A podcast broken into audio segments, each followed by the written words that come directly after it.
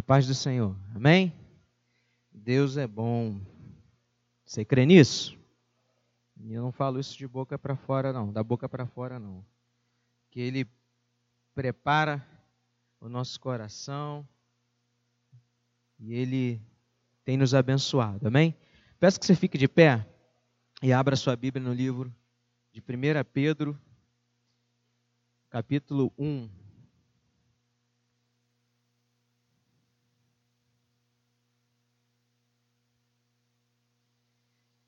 Ele é bom e ele nos surpreende a cada dia, amém?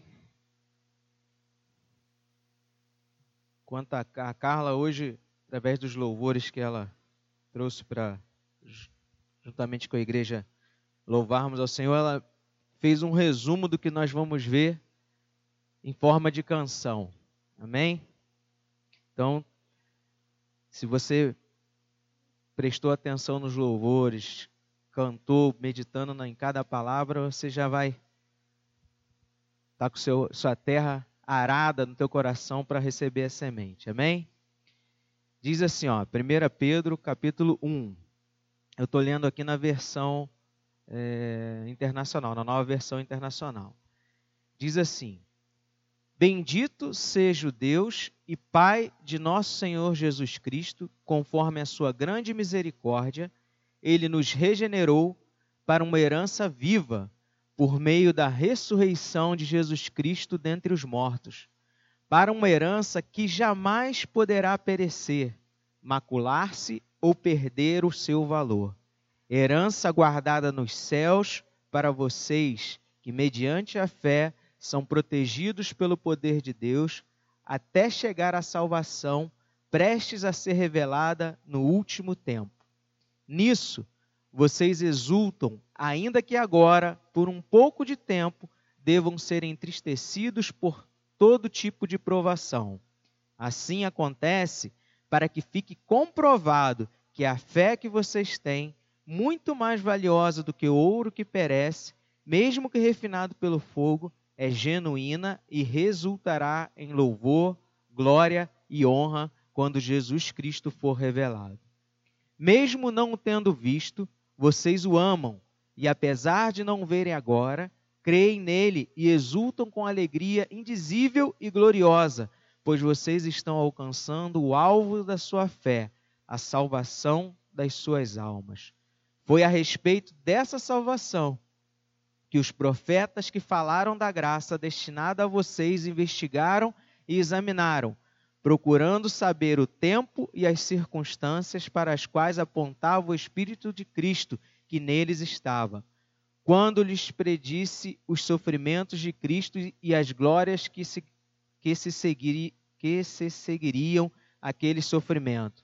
A eles foi revelado que estavam ministrando não para si próprios, mas para vocês, quando falaram das coisas que agora lhes foram anunciadas por meio daqueles que lhes pregaram o Evangelho, pelo Espírito Santo enviado dos céus, coisas que até anjos anseiam observar. Amém? Feche os seus olhos.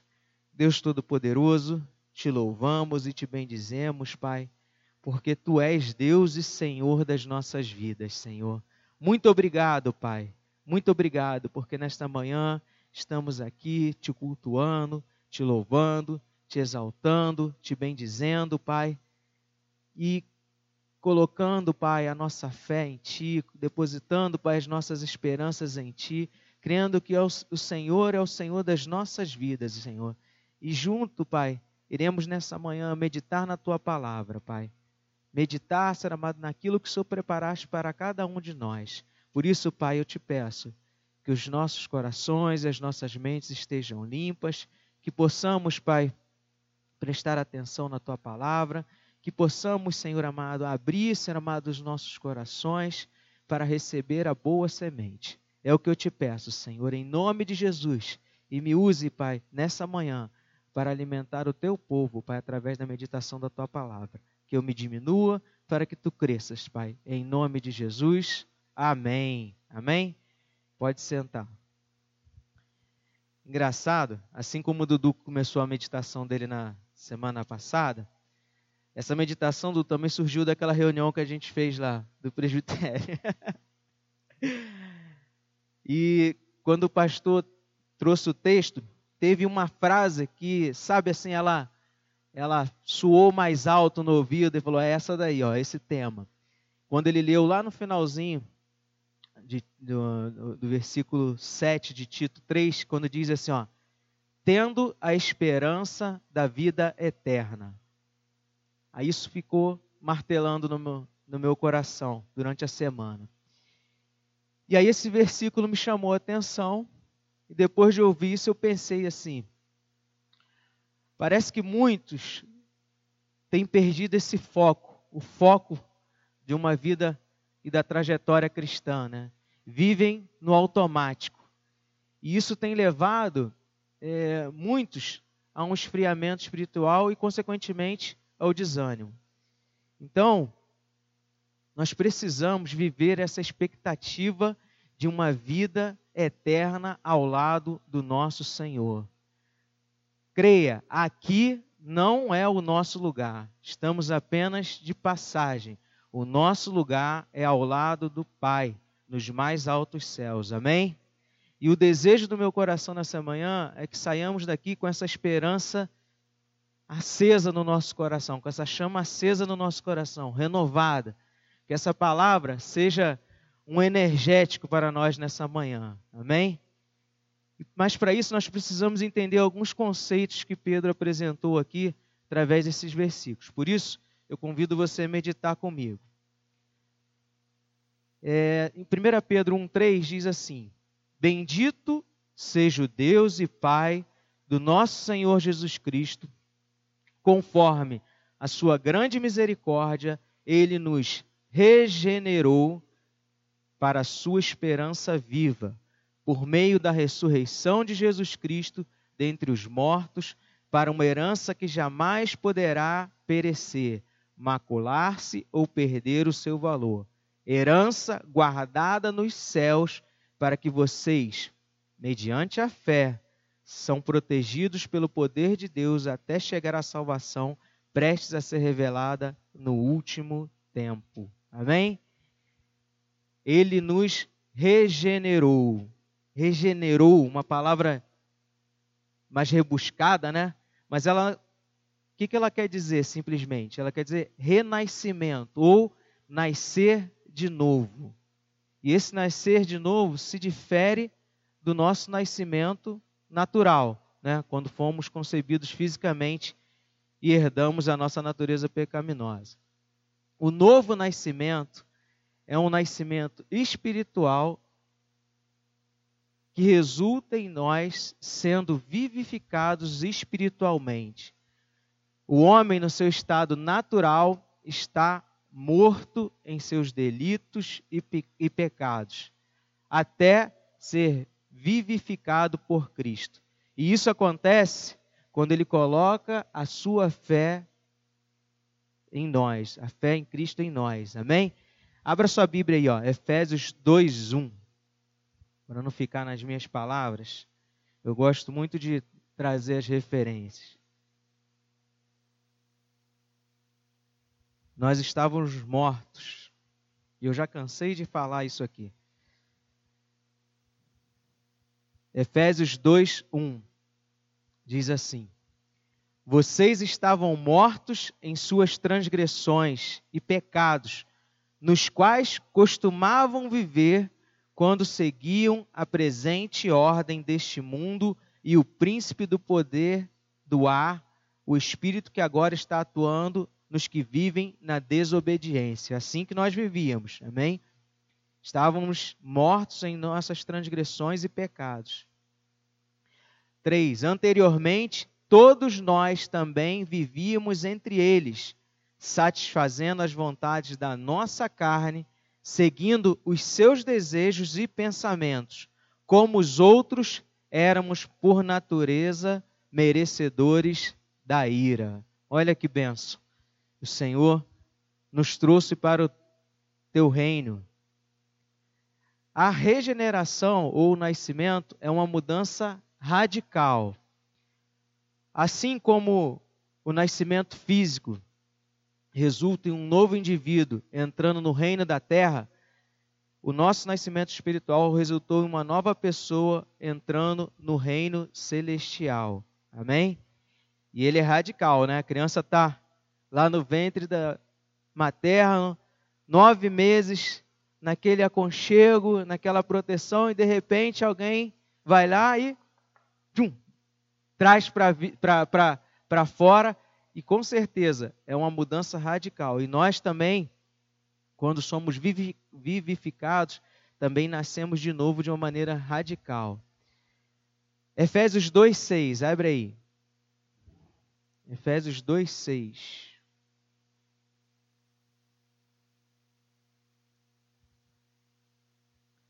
Diz assim, ó: Deus nos ressuscitou com Cristo e com ele nos fez assentar nos lugares celestiais em Cristo Jesus, para mostrar nas eras que hão de vir a incomparável riqueza, riqueza da sua graça, demonstrada em sua bondade para conosco em Cristo Jesus. E é através da graça de Jesus Cristo, demonstrada através dele, que nós temos esse renascimento. Amém?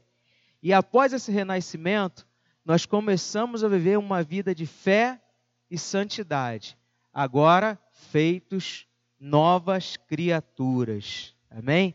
Em 2 Coríntios 5, 17, não precisa abrir lá não, diz, diz assim: Portanto, se alguém está em Cristo, é nova criação. As coisas antigas já passaram, eis que surgiram coisas novas. Amém? Então, aquilo que a gente praticava lá no passado, aquilo que a gente vivia lá no passado, esquece. Você agora é nova criatura. As coisas que você faz hoje são diferentes, são novas, porque Cristo nasceu no seu coração. Amém? Ele te vivificou. Amém? E Deus, não o homem, é a fonte dessa transformação o grande amor e o dom gratuito de Deus, a sua rica graça e misericórdia abundante, são a causa do nosso renascimento. O grande poder de Deus, o poder que ressuscitou Cristo dentre os mortos, é demonstrado na regeneração e conversão de nós pecadores. Amém? Mas, Márcio, essa regeneração é necessária? Esse nascimento, esse renascimento é necessário? Olha, nós conhecemos essa história. Quando é, Jesus conversava com Nicodemos, o que, que ele disse? Abra sua Bíblia lá em João 3:1. A gente relembrar essa história aqui. E ele disse isso duas vezes para Nicodemos. Se ela é necessária, sim. Havia um fariseu chamado Nicodemos, uma autoridade entre os judeus. Ele veio a Jesus à noite e disse: Mestre, sabemos que ensinas da parte de Deus, pois ninguém pode realizar os sinais miraculosos que estás fazendo, se Deus não estiver com ele. Em resposta, Jesus declarou: Digo-lhe a verdade. Ninguém pode ver o reino de Deus se não nascer de novo. Perguntou Nicodemos: Como alguém pode nascer sendo velho? É claro que não pode entrar pela segunda vez no ventre de sua mãe e renascer. Respondeu Jesus: Digo-lhe a verdade, pela segunda vez, ninguém pode entrar no reino de Deus se não nascer da água e do espírito. O que nasce da carne é carne, mas o que nasce do espírito é espírito. Não se surpreenda pelo fato de eu ter dito: é necessário que vocês nasçam de novo. Então, a regeneração não é opcional, pois o que é nascido da carne é carne, e o que é nascido do espírito é espírito. Amém? O nascimento físico nos traz à terra, o nascimento espiritual nos leva ao céu. Amém? E quantos aqui querem ir para o céu? Amém? Uns com mais vontade, outros com menos vontade, mas todos querem ir, né? A regeneração faz parte do que Deus faz por nós no momento da salvação, juntamente com sermos selados, adotados e reconciliados. Amém? Selados. Efésios 1, 13. Abre aí. Essa regeneração, ela nos cela, ela nos mostra que somos adotados e que fomos reconciliados. Amém? Selados. Efésios 1, 13. Nele quando vocês ouviram e creram na palavra da verdade, o evangelho que os salvou, vocês foram selados com o Espírito Santo da promessa, que é a garantia da nossa herança até a redenção daqueles que pertencem a Deus para o louvor da sua glória. Amém? É bom ouvir isso, né? Que o evangelho que nos salvou nos selou com o Espírito Santo da promessa, que é a garantia da nossa herança até a redenção daqueles que pertencem a Deus. Amém? Adotados, Gálatas 4:4. Você é adotado, você sabia, né? E glória a Deus por isso. Ser adotado por esse pai é um privilégio de poucos. Gálatas 4:4. Mas quando chegou a plenitude do tempo, Deus enviou seu filho, nascido de mulher, nascido debaixo da lei, a fim de redimir os que estavam sob a lei, para que recebêssemos a adoção de filhos. Amém, Jesus.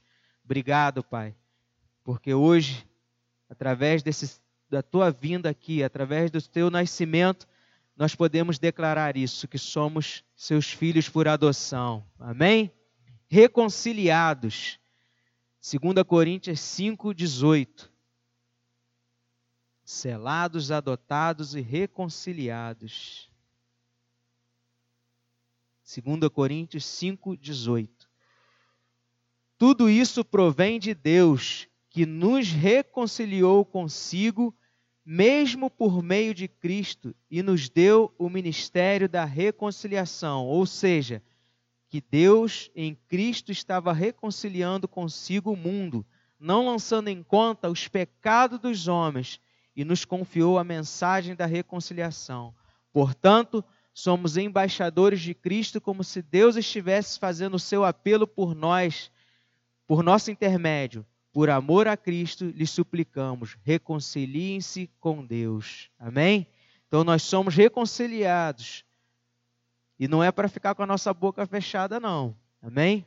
É para nós declararmos isso ao mundo. Nós somos seus embaixadores. A regeneração ou o novo nascimento é quando Deus dá vida espiritual a uma pessoa, como resultado da sua fé em Cristo Jesus. Antes da salvação, não éramos filhos de Deus. Pelo contrário, éramos filhos da ira. Antes da salvação, estávamos degenerados. Depois da, da salvação, somos regenerados. Amém? E o resultado dessa regeneração é a paz com Deus, uma nova vida e a filiação eterna. Amém? Aleluia. Que bom, né? Que nós fomos regenerados. A outra parte, 1 Pedro 1,6, dando continuidade ao texto base. Então guarda isso. Primeiro nós fomos regenerados, ou seja, nós nascemos de novo. Depois Pedro continua, versículo 6. Nisso vocês exultam, ainda que agora, por um pouco de tempo, devam ser entristecidos por todo tipo de provação. Assim acontece para que fique comprovado que a fé que vocês têm, muito mais valiosa do que o ouro que perece, mesmo que refinado pelo fogo, é genuína e resultará em louvor, glória e honra quando Jesus Cristo for revelado. Mesmo não tendo visto, vocês o amam e, apesar de não verem agora, creem nele e exultam com alegria indizível e gloriosa, pois vocês estão alcançando o alvo da sua fé, a salvação das suas almas. Amém? Então nós caminhamos nessa direção, buscando o quê? O alvo da nossa fé, a salvação das nossas almas. Amém? Mas não é porque nós somos regenerados ou nascemos de novo que não teremos problemas. Amém? Pelo contrário, como diz a palavra, eles surgirão para que fique comprovado que a nossa fé é genuína. Amém? Passaremos por momentos difíceis? Sim. Tempestuosos? Sim. Mas se mantivermos a nossa esperança viva, a nossa fé alicerçada em Cristo, estaremos, glorificando e honrando o nosso Senhor Jesus Cristo e alcançando o alvo da nossa fé. Amém? A salvação das nossas almas. E essas provações, irmãos, elas podem vir de diversas maneiras, circunstâncias e desencadeada nos mais diversos planos, seja ele religioso, político, social, econômico e por aí vai. Provação é bem diversificado. Mas eu separei pelo menos três aqui tipos de provações que podem vir. Amém? Então, como é que elas podem vir? Um, diretamente de Deus. Quer ver um exemplo? Abra lá, Gênesis 22, 1. Então, Deus pode te colocar à prova. Amém? Gênesis 22, 1. História bem conhecida.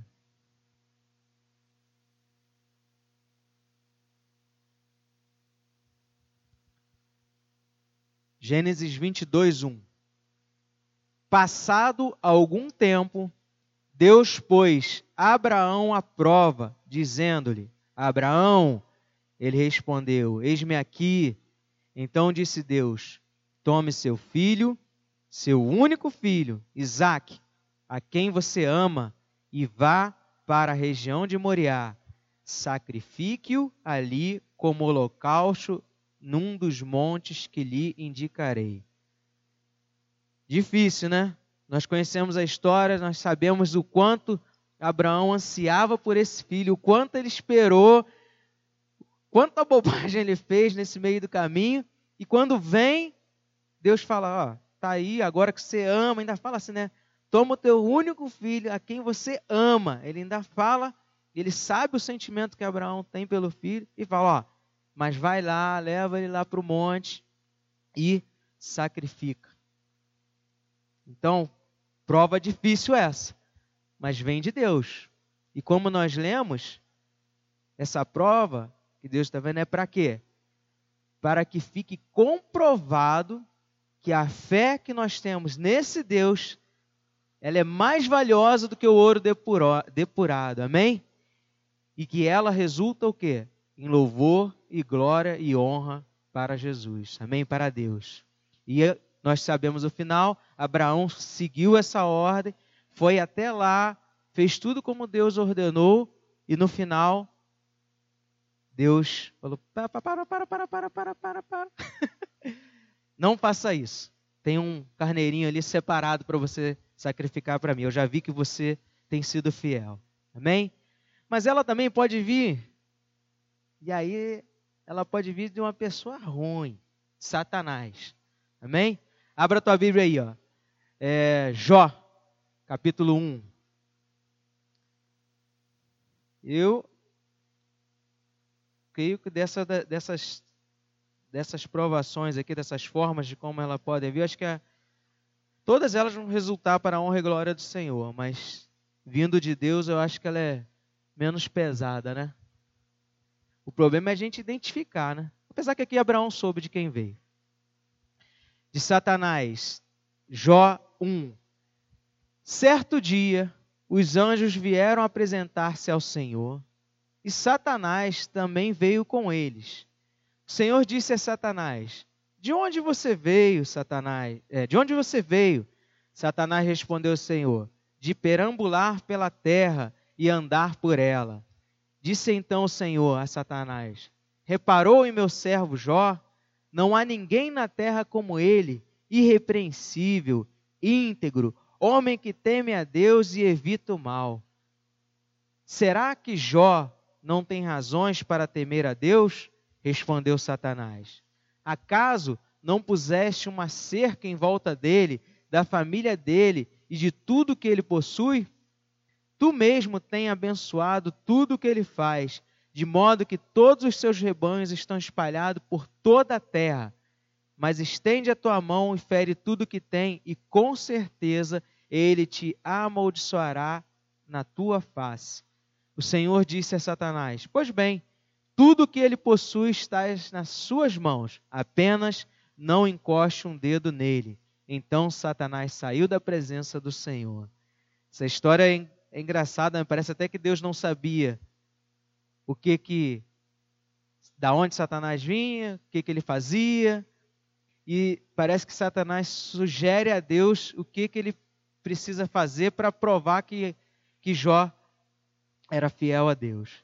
Mas como nós estamos carecas de saber aqui, nada foge ao controle do Senhor. Ele sabe de tudo e tudo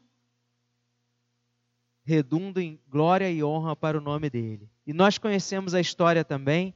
Nós sabemos que Jó foi provado, perdeu tudo que ele tinha, seus filhos, sua riqueza, sua integridade, seus amigos, mas ele se manteve fiel, porque ele tinha dentro dele essa esperança viva de que o Senhor que o salvou era o mesmo Senhor que podia livrá-lo de todo aquele mal. Amém? E ele foi vitorioso, no final ele teve tudo sete vezes mais. Ele foi recompensado sete vezes mais. Ele ficou sete vezes mais rico. Ele teve sete vezes mais filhos. Então ele foi muito mais próspero do que ele era antes dele passar por essa provação. E agora, uma terceira maneira de, de vir essa aprovação, ela pode vir, sabe de quem? Do seu semelhante, daquela pessoa que está próxima a você. E aí a gente, caramba, fui traído, fui esfaqueado pelas costas. Olha só, Gênesis 37, 14. Também outra história conhecida. E esse aqui vieram de pessoas bem próximas mesmo, né? De pessoas que, que a gente não espera. Daquele tipo de pessoa que você está completamente desarmado.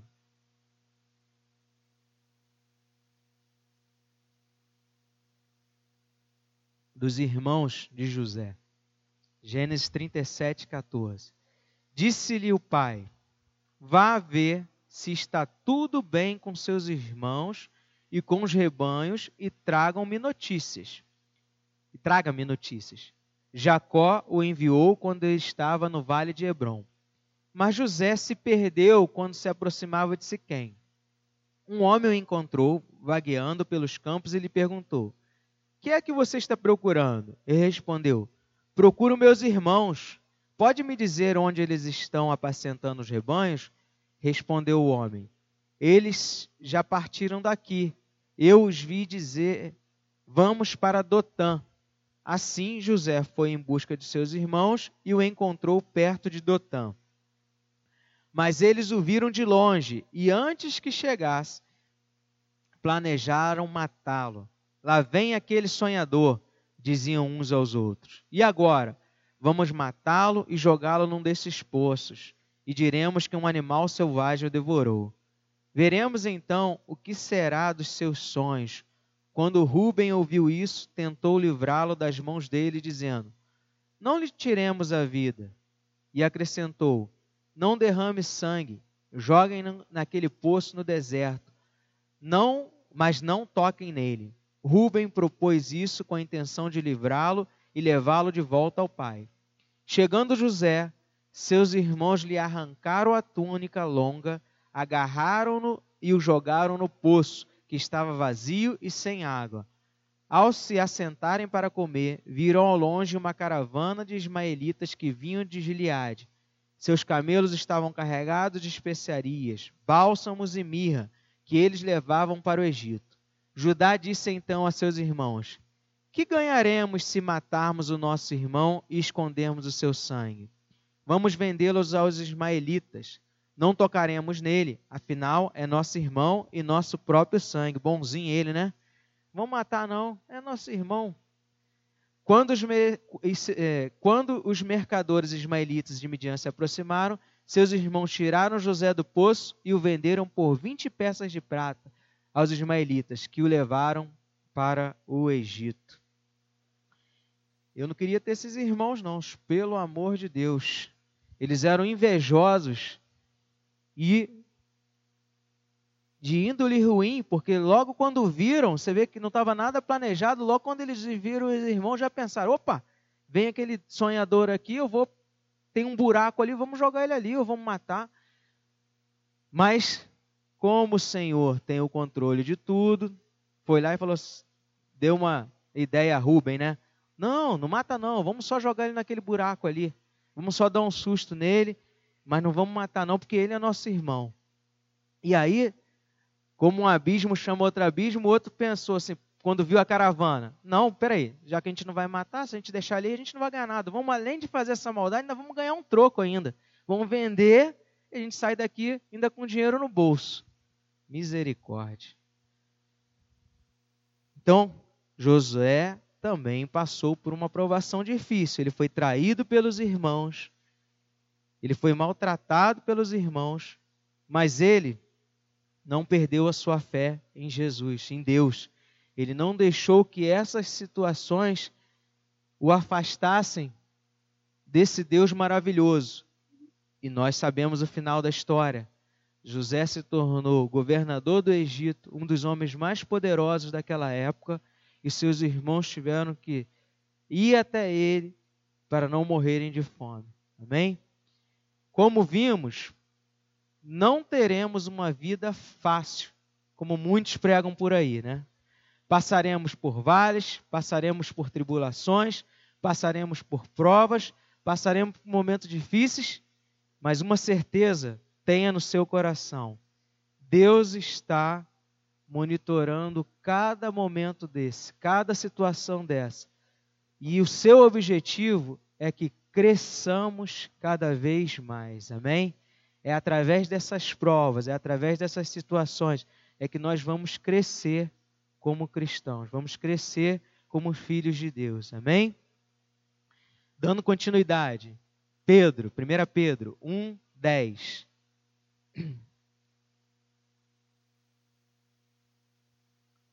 Foi a respeito dessa salvação que os profetas falaram da graça destinada a vocês investigarem e examinaram, procurando saber o tempo e as circunstâncias para as quais apontava o Espírito de Cristo que neles estavam, quando lhe predisse os sofrimentos de Cristo e as glórias que se, seguir, se seguiriam aqueles sofrimentos.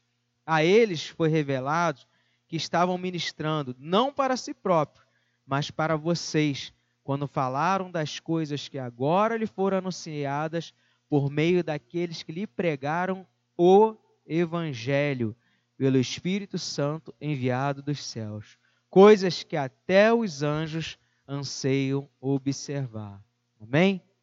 Então, nós nascemos de novo, somos provados e também temos a missão de anunciar as boas novas a todos. Amém?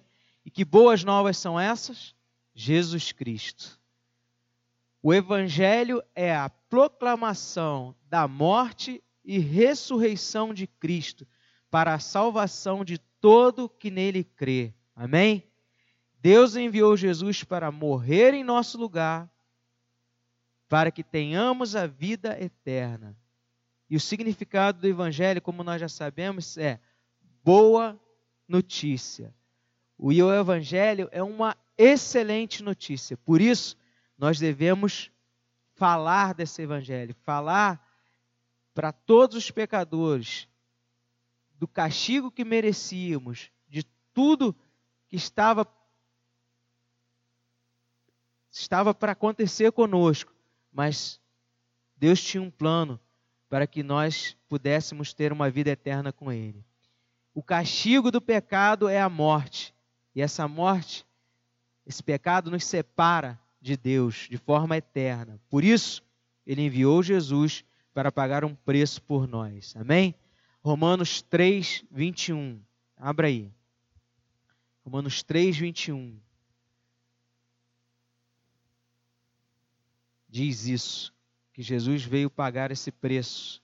Ele se fez justiça por nós. Romanos 3, 21.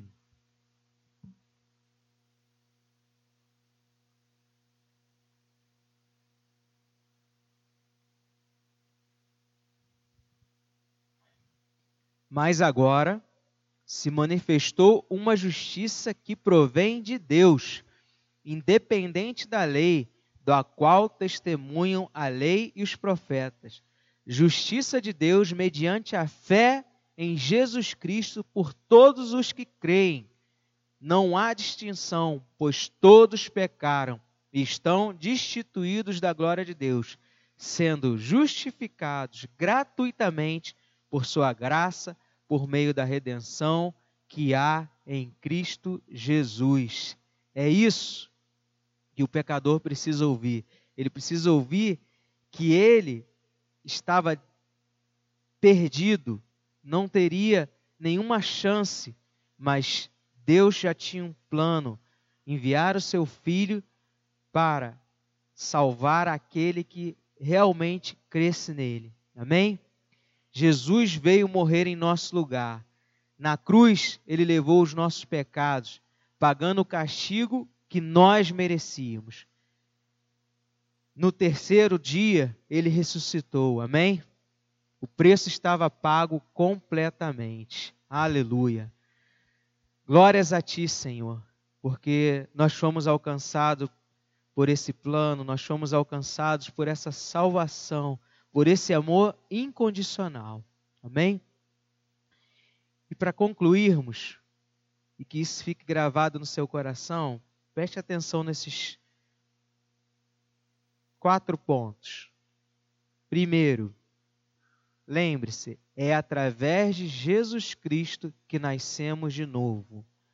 O único meio de nascer de novo é pela fé na obra consumada em Cristo na cruz nenhuma obra que você faça, seja ela em quantidade ou em tamanho, pode te regenerar, pode regenerar o seu coração. Amém? E isso está lá em Romanos 3,20. Diz assim: ó, precisa abrir não. Portanto, ninguém será declarado justo diante dele, baseando-se na obediência da lei, pois é mediante a lei que nos tornamos plenamente conscientes do pecado. Então, a lei ela só vai mostrar para a gente o seguinte, ó, você está pecando nisso, nisso, nisso, nisso. Mas não é a gente obedecer a risca tudo. Claro que é importante a gente fazer, mas obedecer a risca tudo, a gente vai ter a garantia de que seremos salvos. Não, nós precisamos crer em Jesus e obedecer os seus mandamentos. Amém? Somente Cristo ele pode nos curar, curar o nosso coração e nos fazer nascer de novo. Amém? Outro ponto que você não se esqueça: passaremos por provações. Uma vez que as provações estão no plano de Deus que arquitetou para o nosso benefício e crescimento espiritual. Só nos resta o caminho da obediência e fazer isso com alegria, sabedoria e confiando que Ele está usando todas as circunstâncias para imprimir na nossa vida o caráter e a marca de Cristo. Amém? Então, que nós possamos entender esses momentos difíceis, aceitar esses momentos difíceis e ter a certeza de que Deus está no controle de tudo e que façamos isso com alegria. É difícil, sim, mas quando nós temos a nossa esperança em Cristo, a esperança de que dias melhores virão, um futuro melhor Deus tem preparado para nós, com certeza fica menos pesado. Amém? E outra coisa, precisamos anunciar essa boa nova. Amém? Em termos simples, as boas novas incluem todas as verdades que Jesus falou a seus discípulos e seus discípulos escreveram. Então, esse evangelho é tudo aquilo que Cristo falou e que foram escritos pelos seus discípulos. Amém? É, Mateus 28, 19. Portanto, vão e façam discípulos de todas as nações, batizando-os em nome do Pai, do Filho e do Espírito Santo, ensinando-os a obedecer a tudo o que lhes ordenei, e eu estarei sempre com vocês até o fim dos tempos. Amém? Então precisamos ir, precisamos ensinar, precisamos falar dessas boas notícias para que mais pessoas conheçam o que Jesus fez, o plano de, do Senhor para as nossas vidas, para, para a vida daqueles que estão, estão perdidos. Amém? E isso tudo vai fazer com que, que a nossa esperança seja renovada. A nossa esperança onde? Na vida eterna. E eu te pergunto, qual tem sido a sua esperança? Qual tem sido a sua esperança? A sua esperança ela é voltada para esse mundo? A sua esperança é voltada para o que você pode conquistar nesse mundo? Ou a sua esperança está voltada para uma vida eterna com Cristo? Se o seu objetivo for a vida eterna, seus olhos estarão voltados para o alto. Porém, se essa vida aqui é o seu objetivo, é o que você quer ter, possuir, alcançar, seus olhos estarão voltados para o mundo. E, creia, isso aqui é finito. Por mais riqueza que você tenha, por mais sonhos que você possa conquistar, por mais é, desejos que possam ser realizados na sua vida, isso terá um fim, terá um tempo, e bem curto, se a gente comparar em relação à nossa vida eterna, ao que nós iremos passar o restante da nossa vida com Cristo. Amém? Por isso que nós saiamos daqui com esse entendimento que a nossa esperança tem que ser na vida eterna com o Pai, na vida eterna com esse Senhor. Amém? Porque nesse mundo as coisas são passageiras. E eu não estou falando para você parar de fazer as coisas. Estava até conversando com o pastor anteontem, ontem, né? Às vezes a gente escuta algumas coisas é, que são pregadas que lá atrás, né? Que hoje você para para pensar, você fala assim, não faz sentido. A gente tem que viver aqui nesse mundo, sim, fazendo as coisas que devem ser feitas, procurando sempre crescer, seja é, materialmente falando, né, você construir a sua casa, ter seus bens, aquilo que você deseja, que você sonha, mas isso não deve ser a nossa finalidade somente. Nós precisamos querer muito mais do que isso que nós podemos conquistar nessa terra. Nós precisamos buscar essa vida eterna com o Senhor e não deixar as coisas é, a Deus dará, né, as coisas à, à vontade, sem se programar para nada. Amém? E o texto que o pastor trouxe para a gente meditar, abra sua Bíblia lá, Tito 3, 4.